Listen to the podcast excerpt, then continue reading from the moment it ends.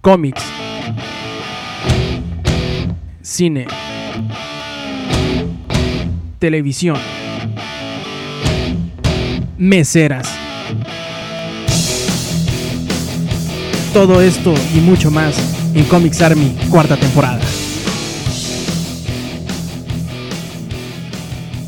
Y de vuelta estamos aquí en el programa favorito de Melee Ninja y de todo Tierra Gamer, Comics Army. Bishop, ¿cómo estás? Gordo. Qué bárbaro. Y tenemos como siempre a nuestra invitada especial, nuestra la musa de este programa, Chiquita Violenta. ¿Cómo está? Muy bien, gracias. Gracias a ti que nos acompañas, Bishop. Esta vez pues estamos llegando al casi final de temporada, aunque por ahí tenemos una sorpresita. La, la sorpresita es que el programa cambia de nombre, ahora es el show de Melee Ninja y sus amigos, menos Dinko. Así que pues estamos ya listos para lo que es el final de temporada. Es que Dinko es negro. Dinko es negro, ¿no? Aparte aquí, que en, aquí en Guadalajara, Dinko, cuando piensas en Dinko, ¿en qué piensas? Este, en una mueblería. En una mueblería, ¿no? Así que pues yo siempre que pienso en Dinko, pienso en una mesita de noche. Y en Melee Ninja, ¿en qué piensas cuando en tu mente aparece la imagen de Melee Ninja? Eh, en 8 bits. Ay, qué tierno. Yo creí que ibas a remedarlo o algo así. No, esta vez no porque lo tenemos aquí, entonces tampoco le puedo decir nada en su contra. Más vale, culero. En esta ocasión tenemos un tema muy bueno. eh, pero antes que nada, pues agradecer mucho a todos los que nos acompañaron a lo largo de esta temporada. En esta ocasión estamos grabando en las gorditas rancheras que se encuentran en Avenida Revolución, que en la de casi la 60. ¿O cuál es? Más o menos. No, bueno, frente al Scotian Bank de sobre Revolución. Ca- casi llegando al Walmart. Y como siempre tenemos la sorpresa de tener música en vivo aquí. Aquí a lo lejos ustedes escuchan seguramente a un A lo lejos, a lo lejos. muy a lo lejos a un dúo que se llama Dúo Infinito. Oye, Me- mención especial la tarjeta del dúo infinito con dos Boy Lightyear. Exactamente, dos Boy Lightyear. Este, precisamente porque es un dúo, pues son dos. Y infinito, pues Lightyear. Eh, eh, eh, eh, eh. No, no tiene gracia. tiene- ojalá pudieran escuchar lo que escuchamos nosotros. A ver, voy a, acercar unos segundos el micrófono, chéquense. No, no se escuchó nada. Ok, oigan, estamos ya por el final de temporada. Este, antes que nada, Bishop, antes de entrar al tema, que pues, afortunadamente es, un tema bastante interesante, enviar los saluditos. Saludos a quien. Yo sé que hay al menos un par de individuos a los que deseas enviarles un caluroso abrazo virtual. Un abrazo virtual, dices. Soy como muy joto eso, ¿no? Muy, muy joto. Y la verdad, si es, si es un comentario muy joto, tiene que ser para el ingenierillo. No, no hay otra persona. Nada más para el ingenierillo. Y Jorge Báez. Ah, bueno, ah, muchas gracias a todos ellos. Esta semana preguntamos en el pregunté en el Facebook de Franco Magno que cuál era la, la mejor película del 2012. A su juicio, ya estamos prácticamente terminando el año. Creo que ese tema tú y yo ya lo discutimos, al menos en lo de mejor película de acción. Y llegamos a la conclusión de que la mejor fue Crepúsculo Amanecer Parte 2. Expendable 2. Expendables, oye, fuera de bromas no estuvo mal, ¿eh? Pero, pero, la última palabra la tienen los lectores. Víctor Arroyo dijo que el mejor capítulo, el mejor capítulo, no película, pero de acción, fue donde un niño le aventó una papa a Bishop en el ojo. Bishop, ¿qué opinas de ese episodio? Todavía me duele. ¿Qué pedo con eso, no? Este, este año fuiste objeto de varias agresiones a lo largo de las emisiones. Creo que vale la pena recapitular un poco, recordar cómo sucedió esto. Este, estábamos platicando en una mesa en Centro Magno, si no, si no mal recuerdo, o la- no, en la Gran Plaza Flash, la Gran Plaza Flash, bla bla bla, sí, allí. Este, estábamos platicando de un tema muy, muy, muy entretenido. Entonces estábamos en la zona de, las mesas, solo en la zona de comidas, porque habíamos desayunado en las pinches hamburguesas malísimas aquellas, que no cómo se llaman. 60, 60, sí, malísimas, nunca vayan.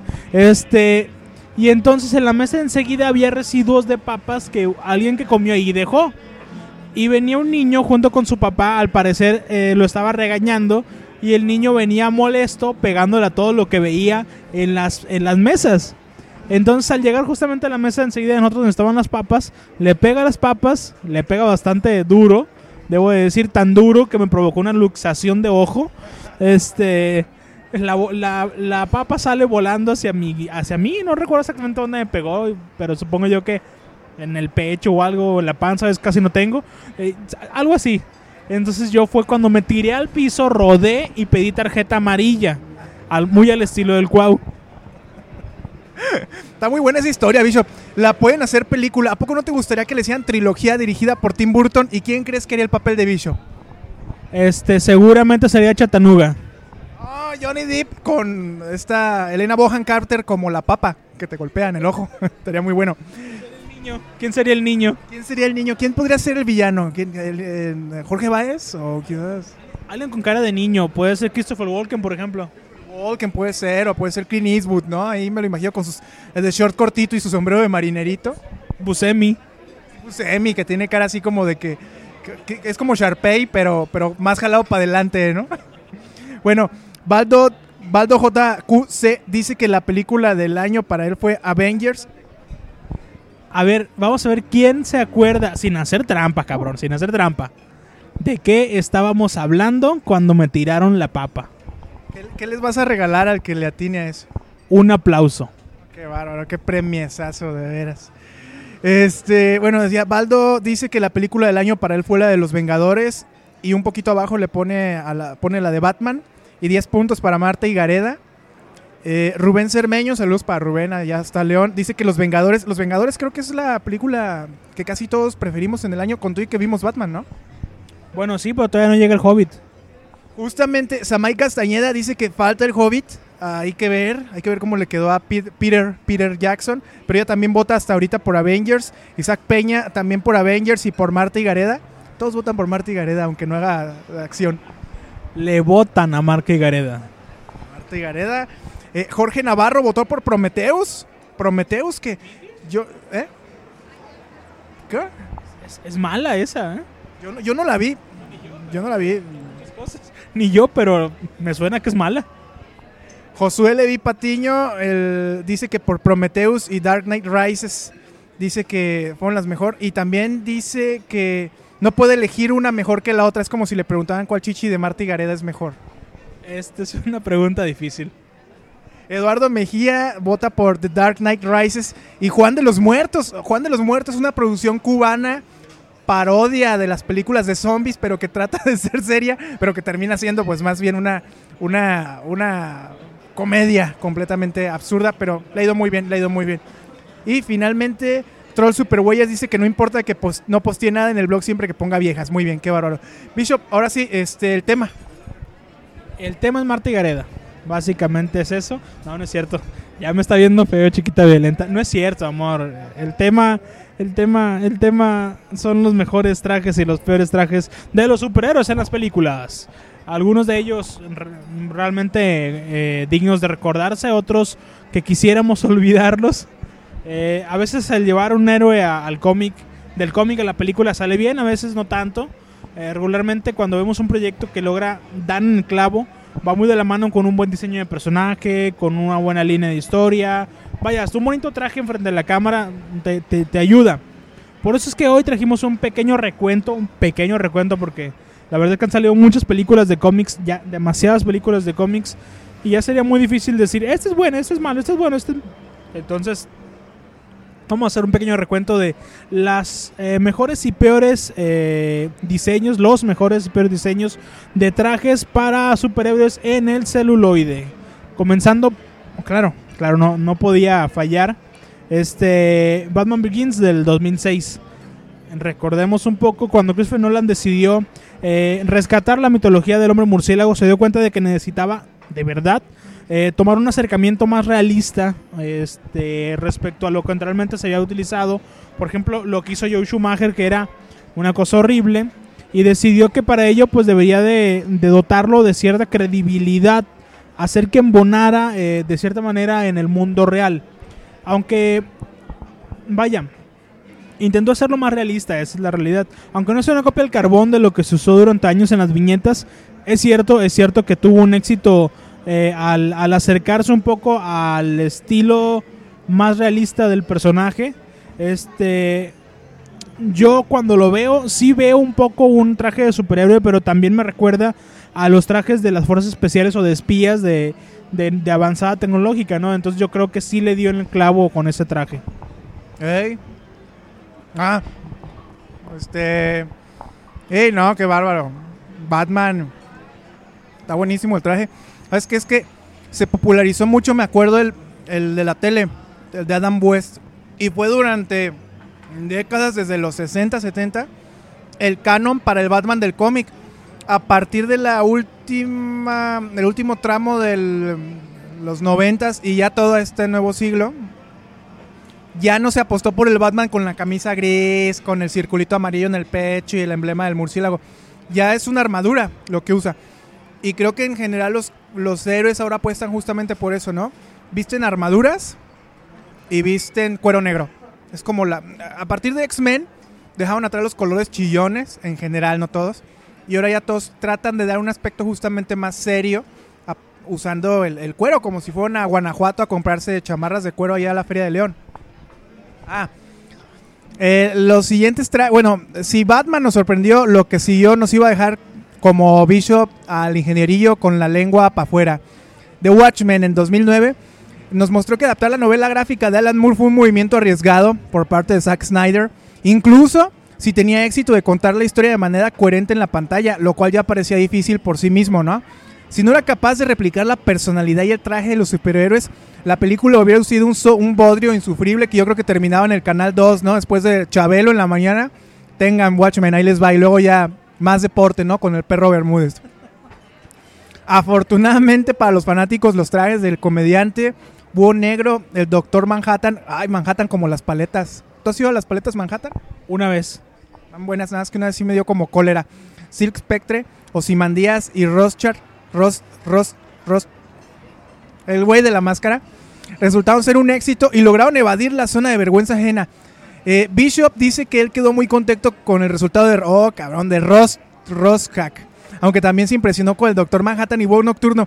Yo creo que esta, Watchmen, es la adaptación más fiel de cómo se veían en el cómic a cómo se ven en la realidad, ¿no? No, no hicieron lo que te decía, armadura, no hicieron cuero negro. Todos conservan ese aspecto de la viñeta a la pantalla y, que, y sin verse ridículos además. Aunque creo que sí, la, la intención del mismo cómic era un poco parodiar el, el- el tradicional superhéroe. Pues hay que reconocerle, se ve muy bien y yo lloré un poco, sí, sí. Por dentro o por fuera. Por fuera, claro. Muy bien. De acuerdo. El, el siguiente, el siguiente héroe no es, no es tal cual un traje. De hecho, no es ni siquiera un traje, solamente es una gabardina. Y bueno, la única diferencia es que en el cómic trae short y en la película trae pantalones, creo que de cuero. Eh, estoy hablando de Hellboy. Hellboy. eh, la película que, que trajo al cine Guillermo del Toro, el, el tapatío Guillermo del Toro. Este. Ron Perlman tuvo un, un reto interpretándolo, pero también el equipo de diseño de, de personaje tuvo un, un importante tramo que recorrer ahí, eh, sobre todo porque debías hacer, hacer, hacer, hacer, hacer, hacer, sí, hacer, hacer, hacer. tenías que hacerlo verse bien. Paco, no te ríes. Estoy, estoy hablando en serio, aquí estoy abriendo mi corazón. No puedo porque me da tos. Muy bien. Este. eh, ¿En qué estaba? Ah, sí. Tenían el reto de hacer que se viera bien un güey pintado de rojo de casi dos metros y fracción, lleno de músculos y con una mano. ¡eh! Y con una mano de, de madera, o sea, lo de piedra, no sé de qué. O sea, era, era realmente difícil el reto, pero lograron llevarlo a donde debía de estar. Lo hicieron bien visualmente Hellboy, al menos ese personaje se ve tremendamente bien. Eh, también Abe creo que se ve bastante bien en esa, esa película. Y, y para mí es, es rescatable lo que hicieron. Sí, este Guillermo del Toro siempre se ha caracterizado justamente no por guardar un- un- una fidelidad enorme en cuanto a los diseños originales que se hacen en los bocetos hasta lo que lleva la pantalla. Y además de que es fan del cómic, yo creo que él era el primer interesado en que se viera bien y no, no aparecieran este, atracciones de feria de fiestas de octubre. Ahora, el siguiente en la lista que amablemente nos preparó Bishop es un personaje que seguramente muchos de ustedes aman profundamente, a menos de que odien a Estados Unidos, es el Capitán América. Ah, ah, con el Capitán América hay una trampa. El look original del Capi era, para el nuevo proyecto, era raro en un origen. O sea, a lo- los primeros aspectos que nos habían dado, como que parecía pijama el traje del Capitán América. Se veía todo cucho, se veía como niño de 5 años con, con problemas para contener el, el, orín en el sueño. Pero finalmente terminó viéndose bien. Eh, Whedon se metió mucho al diseño. Le quitó el aspecto ñoño como de luchador de la WWE División 4 y le dio una pseudo armadura al Capitán América. No completamente porque también se hubiera visto medio raro. A final de cuentas lo que apuestas es por mostrar a un super soldado con cierta invulnerabilidad, pero también que no tiene miedo a recibir cualquier tipo de trancazo. Por lo que hacerlo demasiado fuerte hubiera incluso ido contra la esencia del personaje, ¿no? Que sobreponerse a todo tipo de, de- de- de adversidades. Lo icónico se quedó en el traje, ¿no? Tiene la estrella en el pecho, las rayitas, la A, el- la- las alitas en el casco y el, el- graf- grafiteadas, porque en el cómic sí vienen alitas así como tales. Y el escudo, que yo creo que es el símbolo máximo del Capitán América, pues ese sí se quedó. Creo que en ese caso sí tenemos un, un buen traje que incluso ya en los cómics se adaptó. Ya también usa una armadura muy parecida a la película, qué raro, ¿no? Sí, eso, eso pasa mucho. De pronto, cuando en las películas se ve bien el personaje, en el cómic optan por, por de pronto adoptar ciertas car- características. Tal vez no todo, pero sí, sí se lo, se lo fusilan, la verdad. Este, Iron Man, Iron Man en 2008, John Favreau hizo una, una genialidad visual. Le dieron un diseño de Adi Granov, si sí, lo recuerdas. Y hizo la eh, que es una versión un poco después de, de Extremis. No sé si te acuerdas de la saga esta. Este, buenísima. Sí, claro. Y, y él siempre sencillamente lo hizo igual. Igual, igual, igual. Lo curioso con Granov es que hace, hace dibujos tan realistas al estilo Alex Ross que son funcionales. Al final del día son funcionales. Pero bueno, no, no solamente lo hizo igual este Fabriu, eh, sino que hizo una versión un poco mejorada de la Mark I. Un poco mejorada, no, tampoco es como como se inventó el, el hilo negro, ¿no? El trabajo de Fabriu fue increíble, increíble, increíble. Sobre todo considerando qué tan mal podría haberse visto. O sea, la verdad es que hacer un robot feo es fácil. Muy fácil, muy, muy fácil. Lo que hizo Fabriu redefinió también un poco cómo deberían de verse las películas que tuvieran que ver con tecnología. Tanto así que el nuevo Robocop, a mí se me figura un, un Iron Man negro. ¿Un Iron Man negro de bling bling o cómo? Sí, más o menos eso. Tienen dados en el pecho y marihuana en la espalda. Un Iron Man negro como Iron Machine. ¡Aja la baraja con la Yamaha! Oye, saludos, por cierto, hablando de rap, saludos a Isaac de Loza, un compañero acá de trabajo que es rapero. Tú lo conoces. Yo, yo, yo lo conozco.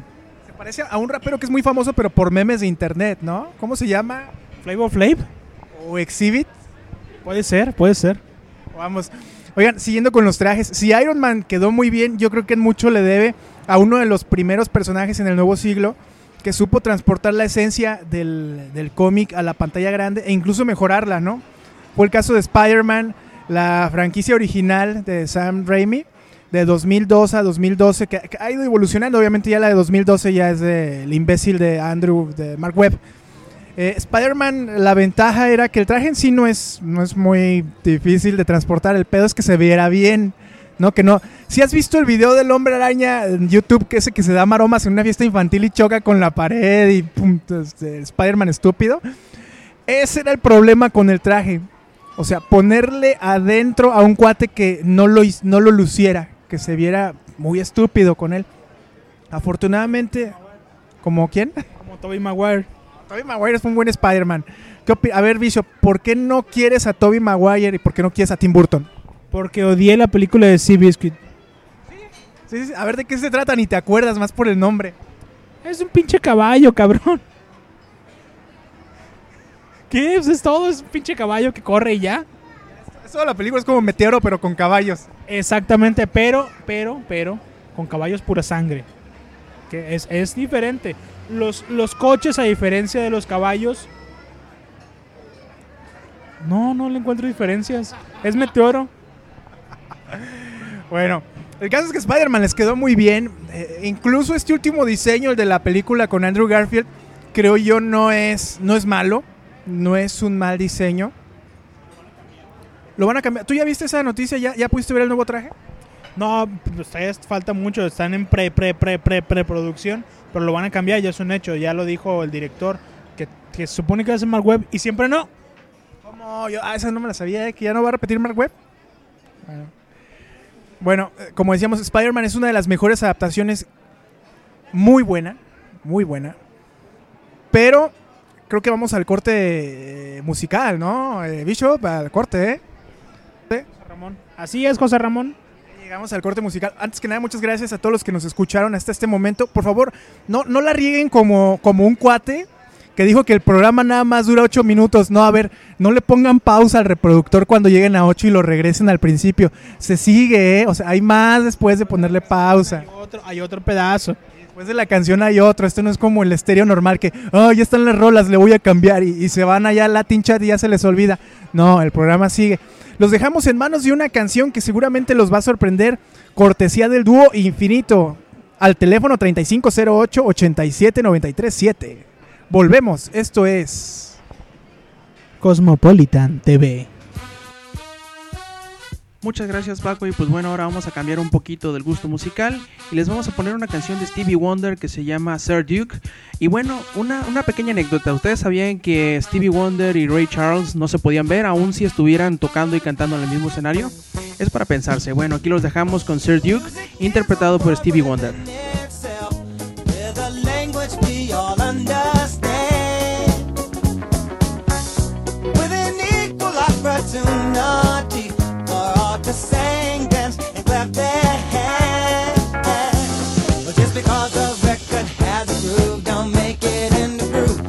But you can tell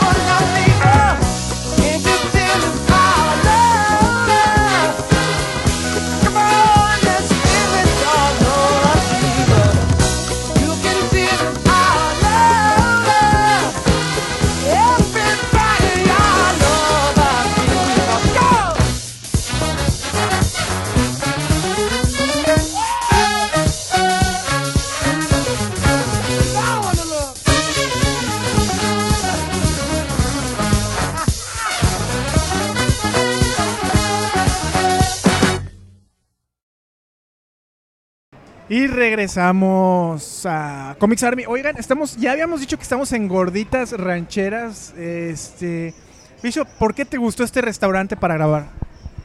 Está barato. Está barato, muy bien. No, además de que el ambiente familiar, ¿no? Digo, ¿qué no hemos visto desde que entramos? Aparte del, del dúo infinito, ¿qué no hemos visto emocionante aquí? Este sí, pues ha estado bonito el restaurante. Hay, hay cosas que me gustan. Hay, es- está bien ambientado, digamos. No, hombre, el Bishop lo vendió como si fuera destino turístico de Cozumel. Este, ya los saludos finales. Eh, Saludo a TZ4Dick. Que si comentamos del nuevo de Marvel con Ultron Bishop, ¿qué opinas?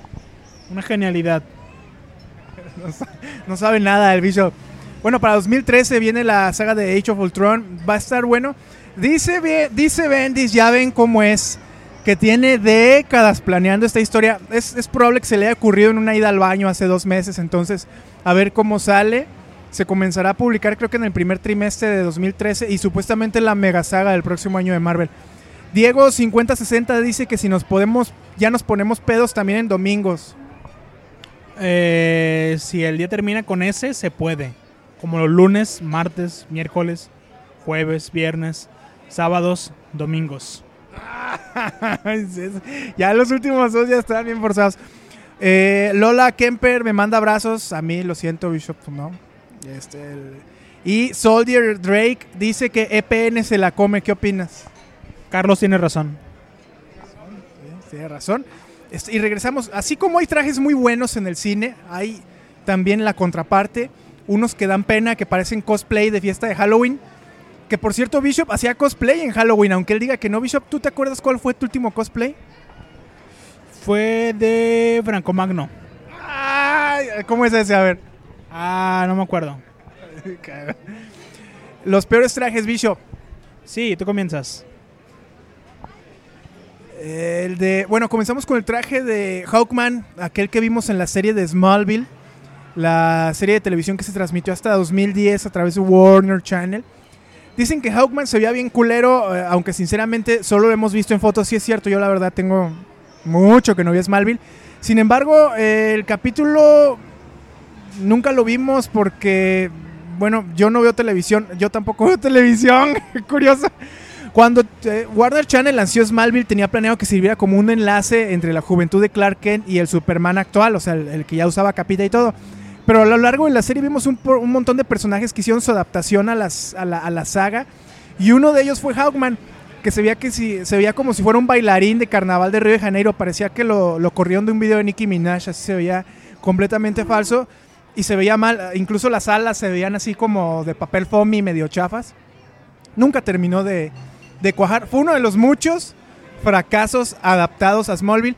Y creo que el único que les funcionó, entre comillas, fue este, Flecha Verde, Green Arrow, que terminó con su propia serie de televisión. Digo, funcionó entre, entre comillas, claro está.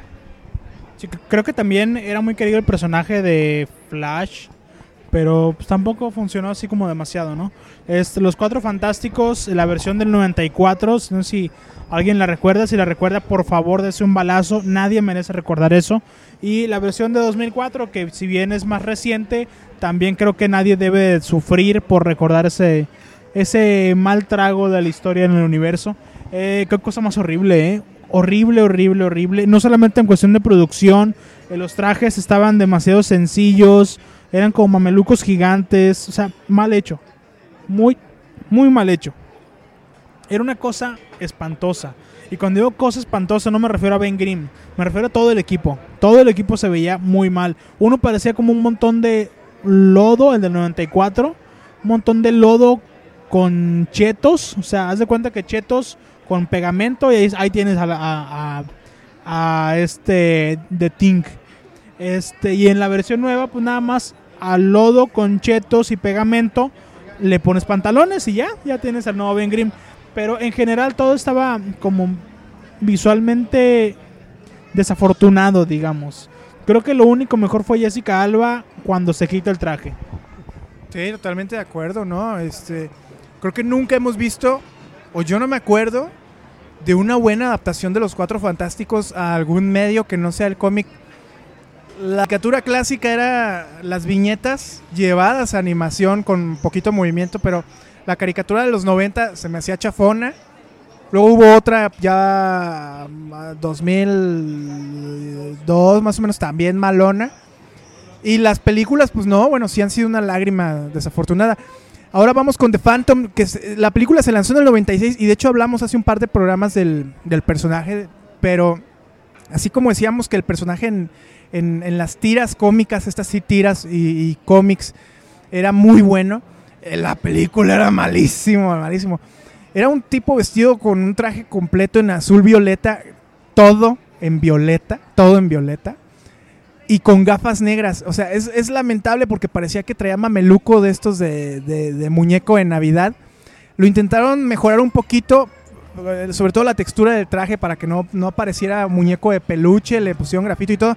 La verdad no funcionó, terminó siendo un- una catástrofe espantosa, parecía de esos cuates que van a entretener a las fiestas infantiles y se ven bien idiotas. Así se veía de Phantom, una, una pena. Otro a la que el cine le debe una adaptación más decente, ¿no? Pero es, es difícil, digo, mientras que no te cambies el color del traje, que lo hagas mínimamente un poco más oscuro, está complicado. Lo- lo- la cuestión aquí que me da un poco más de tristeza es que el actor era fanatiquísimo y el director era fanatiquísimo, pero no pudieron. O sea, y está, está es, es mala onda cuando intentan y no pueden. O sea, que de veras dices, quiero que esté, esté bien chingón esta película porque de veras quiero hacerle un homenaje al personaje y pa, que no te sale, está, está como mala onda, ¿no? Pero bueno, si de mala onda estamos hablando, este, tenemos que hablar. Ya hablamos de Christopher Nolan y su gran trabajo con la nueva, con el nuevo Batman, con el Batman más reciente. Y también dijimos por ahí un comentario del Batman anterior de Schumacher. Para mí, el peor traje que puede existir para un superhéroe es aquel que tiene pezones en el traje. Y eso sucedió justamente con el Batman de Schumacher, que creo que fueron dos de Schumacher, ¿no? Fue Batman Eternamente y Batman y, y Drogin. Sí, pues exactamente las peores películas de Batman que he visto en mi vida, sobre todo por aquella... Es que tiene tantas cosas malas. La mejor escena es es el close-up a las asentaderas de Alicia Silverstone. Creo que es la mejor escena de toda la saga. De, de- toda la, la- la producción de Schumacher. Este, de lo peor, eh, los, las estatuas fálicas que había por toda la ciudad gótica. Este, la pelea en el antro gay. La pelea falsísima en el antro gay. Creo que era George Clooney en aquel momento. O Val Kilmer, no, no tengo idea. Pero de lo, de lo peor, yo creo que sí serían los trajes, sobre todo por la cuestión de los pezones. Estaba muy mal escrita, malas bromas, malos gags. En general, una película verdaderamente lamentable, lamentable, lamentable. Sí, y, y a todo esto, pues, yo creo que el traje era como la cereza en el pastel de una catástrofe cinematográfica. En general hemos hablado de, de, adaptaciones noventeras. Pensamos que con el nuevo siglo esto ya había quedado atrás, ya, ya, ya se le iba a dar ciertamente mejor calidad a los trajes, aunque, bueno, los Cuatro Fantásticos sí es como la gran excepción, siempre les queda mal. Y, y DC, al margen de que sus productos fuera de Batman eran medio cuchos, siempre había tenido visualmente adaptaciones decentes. O sea, por ejemplo, Superman. ¿Cuál fue? ¿Superman Returns? ¿O ¿Cómo se llamó la de.? Sí, no, Superman Returns. Era mala, mala, mala, pero visualmente era respetuosa con el personaje. Pero Linterna Verde, no, bueno. Todo ese CGI, yo creo que entre esta y Star Wars tienen más, más gastados más en las computadoras y en el catering para computadoras que en gente real, ¿no? No tenemos idea de cómo es que esa película tuvo público, cómo hubo gente que gastó, que puede demandar ante la Profeco por fraude para ver esta película.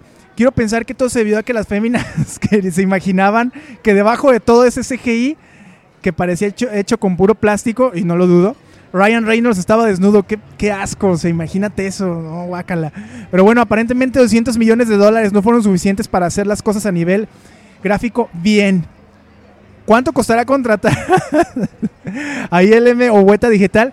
Yo creo que, oye, es que sí, eh, Linterna Verde es como la gran tragedia de Warner Movies, ¿no? O sea, peor que Superman, peor que la parodia de 300, que ya era mucho decir, peor que no es otra estúpida película americana. Linterna Verde, yo creo que si hubiera algo como los Grammy de. Los anti-Grammy, los anti-Ariel, eh, no sé, el anti-Oscar, pues ya existe, pues, se llevaba todo, ¿no?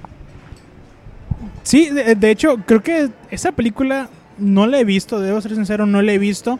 Pero lo que he visto en cuestión gráfica es verdaderamente lamentable. Este, de risa también un poco. Parece como un capítulo gringo de la risa en vacaciones, algo así por el estilo. Entonces, no la he visto ni ganas tengo de verla, ¿no? La verdad. Eh, pero sí hay algo que se ve feo, que es lo peor de lo peor de nuestra lista. Es una película que ya no recuerdo ni en qué año salió, haber sido como el 96, 95 más o menos. Y fue cuando de pronto un día se le ocurrió a Shaquille O'Neal que podía actuar. Desde ahí ya estamos, estamos en, en un problema. Shaq, tú eras jugador de básquet del Orlando Magic, posiblemente ya estabas en los Lakers. Bien, bien por ti, eras un buen jugador. Rapeabas, rapeabas, ya, es como, no mames, es basquetbolista y rapea. Habías hecho una película, Shaq, se llama Shazam. Y fue malísima, pero malísima. La gente te odió en esa película. Eras, eras como el genio de la lámpara negro. O sea, de por sí eres, e, eres... No, no, no. O sea, no, no funciona. Pero se te ocurre que, como eres gran fanático, gran estoy, estoy haciendo esta, esta crónica así como, como, ¿nunca has leído la- las columnas de Luis García en Record? Así, tú, tú, Shaquille O'Neal, tú, Shaquille O'Neal, que eres gran fanático de Superman, decidiste, por ley de tus calzones, hacer una película basada en Superman, pero que no tuviera nada que ver con Superman, porque tú no tienes los derechos de Superman. Le dijiste a la gente de Warner y les diste dinero. Les diste dinero tú, tú, Shaquille O'Neal, para que hicieran tu película de Superman sin ser Superman. Y dijeron, ¿a quién ponemos? Steel. Estaba de moda, se había muerto Superman, estaba saliendo Steel en el cómic. Dijeron, vamos, vamos a hacer una película, es negro, vamos sacando una película de Steel. El problema es que Steel, pues es un personaje interesante en cierto sentido. Este, traía un mazo ahí, era un poco como entre Superman. Bueno, eh, la verdad es que el producto final, su armadura luce como una cosa entre Robocop, este, un caballero medieval y Shaquille O'Neal. Pudo haber estado bien si el diseñador de vestuario, que no, no sé quién sea ni me importa tampoco, no hubiera tenido que hacerlo cada vez más grande y más grande y más grande, porque Shaquille O'Neal seguía comiendo cada vez más tortas de tamal y se ponía como, bueno, este, la verdad es que al final Shaquille O'Neal ya tenía cuerpo como de gárgola, así como, entonces ya se veía realmente ridículo. Este, para hacerlo peor dijeron, no, no, vamos a quitarle el martillo gigante que tiene, vamos a convertirlo en un rifle con una mira. Con una mira, por Dios, con una mira. Allá, allá afuera, amigo mío, hay una tienda de disfraces. Hay, hay trajes feos ahí, muchos, muchos muy feos. Pero te aseguro que ni el traje de la abejita del video de Blind Melon es tan feo como el traje de, de, de Steel en esta película. No, sí, esa fue un capricho espantoso de, de, de Shaquille O'Neal. Hasta juegos de video tuvo, me acuerdo, Shaq Fu, creo que era un juego de video de Shaquille O'Neal. este, No, no, no, no. Bueno, al margen de todos estos eh, buenos y desgracias de trajes, también algunos que se veían bien, pero había algo malo, ¿no? Es como cuando, no sé, O no los entendíamos simplemente. es, es- es como tatú. Se veía bien, pero estaba mal. Algo, había algo malo en el concepto musical. Ya después entendimos que en realidad no eran lesbianas, entonces no era sexy. Estaban actuando, no eran auténticas, no había amor ahí. Bueno, no viene al caso, pero quería que lo recordaran para cuando terminen de escuchar el podcast se lancen. No, ¡ay! Videos de tatú. Trajes que. que Trajes que aparentemente estaban buenos, pero en realidad había algo muy extraño. Era el de Flash en el 90, que fue pionero, ¿eh? Porque para hacer la década que era y no haberlo hecho mal, Era un bonito traje. no se veía mal. Ahora esperamos que se vea mejor con la- el, el- reboot que se está planeando hacer del, de la saga. Si es que algún día lo vemos hasta con Michael Cera, ¿será? Hay, hay por allí algún rumor de que Michael Cera sería el nuevo Flash. No hay nada. Sería como un Wally West muy joven, ¿no? Es muy joven. Digo, para de aquí a que cuaje el proyecto, capaz que ya. se- Crecieron mu- Capaz que creció y le crecieron músculos. En el 2001 vimos la adaptación de The Tick, una, un cómic independiente muy bueno, hasta tenía caricatura en los 90, me acuerdo. Era, un- era muy buena además. Era un héroe poco común que, que decíamos no va a funcionar en pantalla y creo que no les quedó tan mal. El traje y la trama pudo ser mejor. También es un personaje muy difícil. 2003, este Bishop, este es, tú eres fan de esta película, preséntala. Eh, quisiera imitar a Daredevil para, para hacer la, la reseña de este, de este traje, pero no puedo ser tan ciego, así que este, la película es malísima. Eso lo hemos platicado muchas veces, es realmente horripilante, insufrible. Pero el traje se veía decente, le quitaron las pinches mallas de... Perdón, las mallas horribles de spandex. Es que, es que dije pinche y es, es horario familiar. Este, le quitaron las mallas, le quitaron el spandex y dijeron vamos a ponerle cuero. No se veía mal, se, se veía oscuro, se veía más urbano, se veía como motociclista gay, algo así. Entonces no estaba mal, pero tampoco estaba bien. Había algo, había algo que no funcionaba del todo, ¿no? Aparte de las actuaciones. En 2011, pues hace un año, ya va para dos años, el traje de Thor eh, que parecía vestido para un desfile gay, nada más le hacía falta plumas, lentejuelas que ya después las iba a tener. Aún así se la arregló como para que no se viera tan ridículo. Bishop, a mí, a mí el traje de Thor me pareció bueno, funcional. ¿A ti por qué no te gustó? Es que mira, es bueno cuando te das cuenta de que está bien llevado del cómic al cine. Pero cuando le das un poquito de trasfondo, te das cuenta de que capa de colores, traje brilloso, cabello largo, güero. ¿No es Francis? Oye, hasta Anthony Hopkins salió ahí cosplayado de, de Odín. Eso es un mérito, ¿eh? Digo, ¿cuántas películas lo pueden disfrazar? Parecía piñatita Anthony Hopkins, ¿no? Todo amarillo, así. sí. Eh, la que sigue, pues esa te toca, ¿no? La del 2004. Ay, me toca.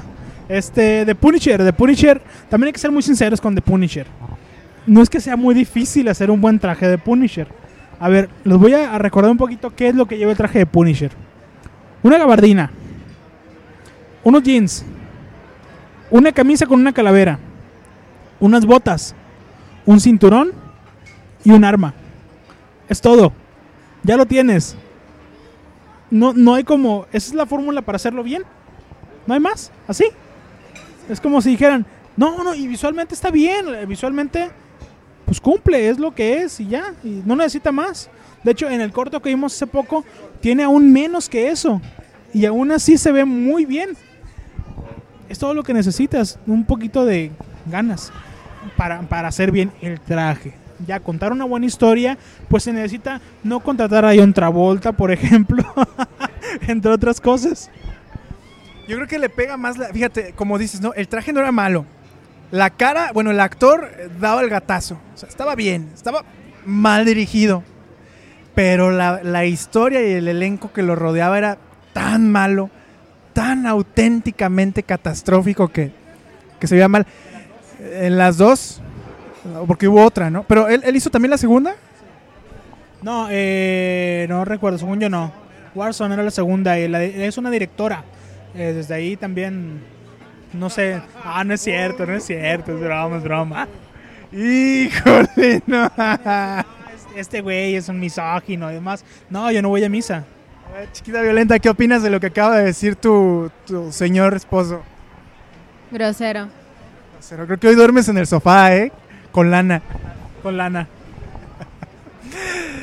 En 2006 vimos el estreno de Superman, una mala película con un buen traje y un pésimo actor, pero malísimo.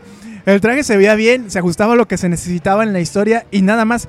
Aparte que el actor daba el gatazo de, de- Clark el problema es que tenía la personalidad de una bolita de unicel para armar un, un- drama escolar. No funcionaba, era malísimo. Básicamente el atributo a la hora del casting de Brandon Rush, Rush era. Ruj, era que se parecía a Christopher Reeves. Nada más. Fuera de eso creo que no tenía gran cosa. Eh, X-Men, en la saga de Brian Singer, eh, mucho, mucho cuero por todos lados. Este, no se veía mal, no se veía mal. pero parecía de pronto una banda de moteros dándose, dándose de golpes por ahí, ¿no?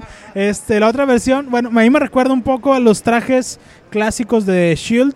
Este, digo, me lo recuerda. Tampoco es que Shield no hubiera amarillo, ¿no? Pero en general ambos cumplen a secas. Yo me quedo más con los trajes de Brian Singer, donde parecían como, como visitantes de un antro gay gringo, así más o menos. Y esos son, si hay, eh, hay obviamente hay muchas películas que se nos van ahorita en, en la lista.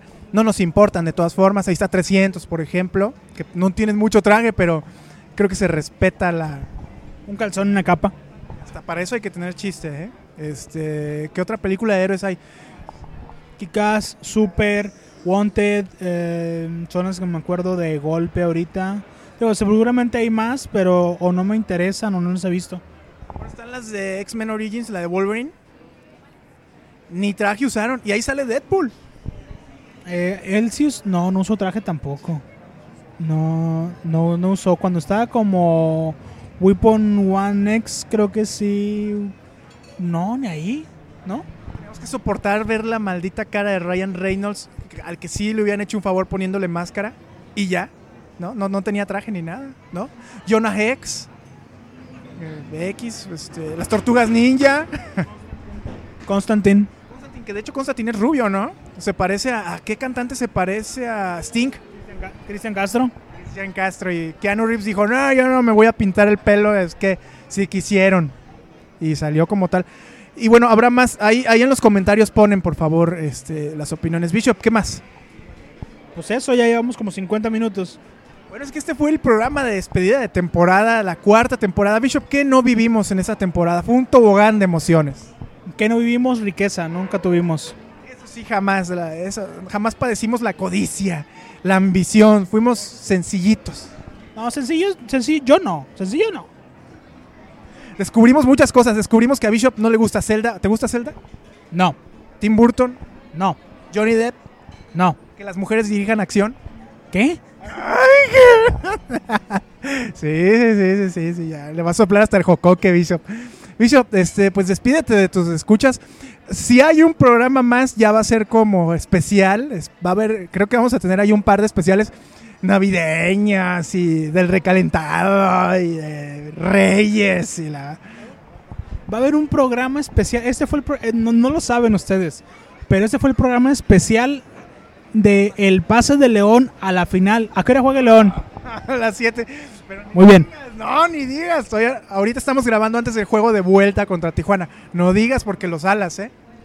Las alas, muy bien. Este eh, pasó Dorado, sí, eh, quedó un poco como lastimado el equipo, pero ah, ahí va, ahí va. Ya lo veremos el año entrante en lugar del Querétaro. Ojalá, o del Atlas mejor. Este, pues sí, este es el final de temporada per se. O sea, pues en sí. Pero seguramente algo más habrá. Este fue el programa especial de, de Día de Acción de Gracias, que fue ayer, antier, antier, algo así. Este, también es el de mi cumpleaños, porque este jueves cumplo años.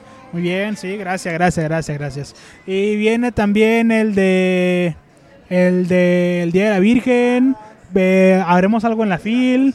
Vamos, vamos a hacer la posada de Comics Army. Ya está, está, con- está confirmado el ingenierillo, está confirmado Jorge Báez, está confirmado Meleninja, está confirmado eh, Franco Magno. Bueno, Franco Magno todavía no le hemos llegado al precio, pero ahí va. Eh, hay, hay negociaciones también con Chiquita Violenta, siempre y cuando no diga tonterías yo. Eh, eh, ahí, ahí vamos, ahí vamos, ahí vamos. Está difícil, está difícil, pero vamos a intentarlo. Y los, y los pretendientes de la hermana de Chiquita Violenta que tuvieron un, un segmento en este programa. Va a venir el camotero, va a venir el güero de los tacos, va a venir esa zarpuga. Ahí va. Qué bueno. Bueno, llegamos al final de temporada. Muchas gracias por habernos escuchado. De verdad fue un privilegio. Creo que esta fue la temporada donde grabamos en más lugares.